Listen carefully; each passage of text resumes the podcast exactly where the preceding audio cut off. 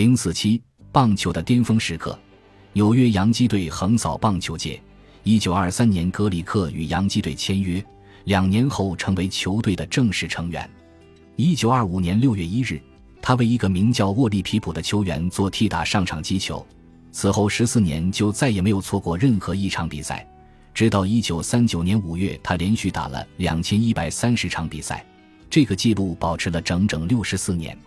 当时在底特律老虎队的泰科布是棒球界里水平最不稳定的球手。第一次跟格里克见面时，他就很不喜欢格里克，因为格里克太温顺、不够机智，而且太沉迷于重磅猛击。每次从格里克身边经过时，科布都会侮辱他一番。如果格里克在自己附近的垒上，科布会偷偷靠近他，然后毫不留情地骑上去，把你的脚塞进包里。维也纳炸牛排，滚回你的老家！你这个蠢笨的荷兰汉子，科布会这么说。如果格里克打一垒，科布会坐在赛场边的长凳上甩出一连串的侮辱词汇。终于，格里克受不了了，他冲到老虎队的球员休息区去找科布。科布刚发现身后站了个大块头，格里克就抓住他的脑袋朝一根撑门柱撞过去，科布人事不省的倒了地。这次事件给科布留下了深刻印象，他再也不敢羞辱格里克了。眼下是格里克在大联盟里的第三个年头，情况逐渐变得明朗起来。格里克很有可能打出历年来所有球员里最棒的一年，他说不定能打破贝比鲁斯的五十九个本垒打记录。从林德伯格没能来洋基体育场的那一天算起，在过去的二十一场比赛里，鲁斯打出了五个本垒打。节奏多少算是正常。同一时期，格里克打出了十四个，连在波士顿分为球场的一场比赛里也打出了三个，之前从来没人做到过。如果格里克在这二十一场比赛里的步伐能持续下去，到整个赛季结束时，他有望打出一百个本垒打。七月四日，跟华盛顿队进行连番赛时，格里克又打出了两个本垒打，包括一个满贯全垒打。那天结束后，他有二十八个本垒打，鲁斯二十六个。在这以前，还没有谁这样撼动过鲁斯。棒球界即将体验到第一轮的本垒打角逐，由此还引发了一轮无法收拾的兴奋浪潮。值得注意的是，虽然两人暗暗竞争，个性也大不一样，鲁斯和格里克仍是最好的朋友。格里克常常邀鲁斯回家，按若干传记的说法。鲁斯很喜欢格里克夫人做的丰盛爱心菜肴，也很喜欢和他一起说德语。其实，按鲁斯的亲妹妹所说，鲁斯完全不会德语。我像兄弟一样喜欢上了那大块头的荷兰人。鲁斯在自传里分外真诚地说：“格里克取得成功时，鲁斯跟所有球迷一样激动，而格里克自己也未能跟鲁斯同场竞技而开心。鲁斯的慷慨精神特别让他感动。”对像鲁斯那样无私的人，没有谁会感到嫉妒的。格里克对记者说：“可惜这温情没能持久。”到二十世纪三十年代，格里克开始痛恨起鲁斯。这不足为奇，鲁斯睡了格里克妻子的风言风语与此很有些关系。在西部，好天气成了最好的消息，因为密西西比河的洪水终于缓缓退去了。七月初。六十万公顷的土地仍然泡在水里，但最坏的情况已经过去了。胡佛也总算得以把日复一日的赈灾工作交接给别人了。对胡佛而言，密西西比河抗洪是他个人的胜利。他特别自豪的是，联邦政府完全没有提供资金援助，赈灾的所有资金都来自如红十字会、洛克菲勒基金会等公民个人和组织的捐款。但在那个时代，三十年后。胡佛在回忆录里带着一种隐约的喜爱语气说道：“灾难关头，公民们总觉得应该彼此照料，没人认为这只是联邦政府该做的事。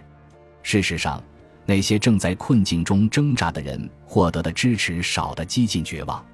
胡佛帮忙创办了一个筹资一千三百万美元的贷款基金，帮助灾民。听起来很慷慨，但这笔钱摊到每个灾民头上仅为二十美元。”而且还是贷款，这对那些在洪灾中倾家荡产的可怜人来说，实在算不上个有用的数目。一九二七年的密西西比河大洪水带来了两份持久的遗产。首先，它加快了黑人出走南方的运动，史称大迁徙。一九二零至一九三零年，一百三十万南方黑人迁往北方，希望找到更好的高薪工作，获得更多的个人自由。这场运动在十年里改变了美国的面貌。大迁徙之前，只有百分之十的黑人住在南方之外的地方；大迁徙后，一半黑人离开了南方。密西西比河大洪水的另一个重要影响是，它迫使联邦政府接受了如下观点：有些事情太重大，各州无力单独应对。尽管胡佛为救灾活动完全依靠民间力量感到骄傲，但社会上却普遍认为，大难袭来时政府不能袖手旁观。一九二八年，卡尔文·柯立芝不情不愿地签署了防洪法，拨款三点二五亿美元，以求避免再出现此类天灾。在很多人看来，这就是美国大政府的诞生。柯立芝讨厌这个想法，拒绝举办仪式庆祝这一法案的通过。相反，他私下签署了法案后就去吃午餐了。与此同时，回到红泛区。倒也不是所有人都喜欢大水退去，在路易斯安那州摩根城，当地知名商人的妻子埃达勒伯夫太太要煞费苦心地解释，她丈夫的尸体怎么会带着明显的枪伤，被水泡的浮肿的躺在一处新露出水面的泥滩上。九天前，勒伯夫太太报了警，说自己的丈夫失踪了。经审讯，勒百夫太太招供。承认自己跟摩根城的另一位杰出市民托马斯·德雷尔医生有染，而德雷尔恰好是她丈夫最好的朋友。狡猾的德雷尔邀请勒百夫外出钓鱼，趁机开枪打死了勒百夫，在尸体上负了重，弃置水下。一九二七年是个频频发生愚蠢谋杀案的难忘年头，本案显然属于其中之一。因为德雷尔医生似乎完全没想到，把尸体扔进洪水里并不是个好主意，因为洪水最终会退去，而尸体却不见得会被顺水冲走。德雷尔医生和勒伯夫太太一同接受了审判，他们罪名成立，被处以绞刑。对林德伯格而言，七月一开头就不太顺利，虽然他高贵地抵挡了在自己面前飞舞的种种商业噱头，但也接受了两桩赚钱的提议。此刻是兑现的时候了。其一是开着圣路易斯精神号在美国巡演三个月，最初的设想是出访全美所有的四十八个州，一来是为了满足民众想要亲眼见一见他的迫切需求，二来也是为了宣传促进航空事业。丹尼尔·古根海姆航空推广基金会答应此行每周付给他两千五百美元。巡演的细节将由胡佛处处插手的商务部安排。按计划，巡演七月二十日开始。与此同时，林德伯格和普特南出版公司签了合同，快速炮制一本自传。普特南安排了一位捉刀枪手，《纽约时报》的凯雷·麦克唐纳。麦克唐纳写完了初稿，但林德伯格受不了他乡土味的文风，坚持自己来写。出版商甚感紧张，因为林德伯格只有三个星期的写作时间，同期还要抽空到加拿大以嘉宾的身份出席该国钻石庆典，以及加拿大建国六十周年。事实证明，加拿大之行命运多舛。七月四日，美国其他人都在欢度国庆的时候，林德伯格飞到了密歇根州的塞尔弗里奇机场。一支军用飞机中队在此等候护送他前往渥太华。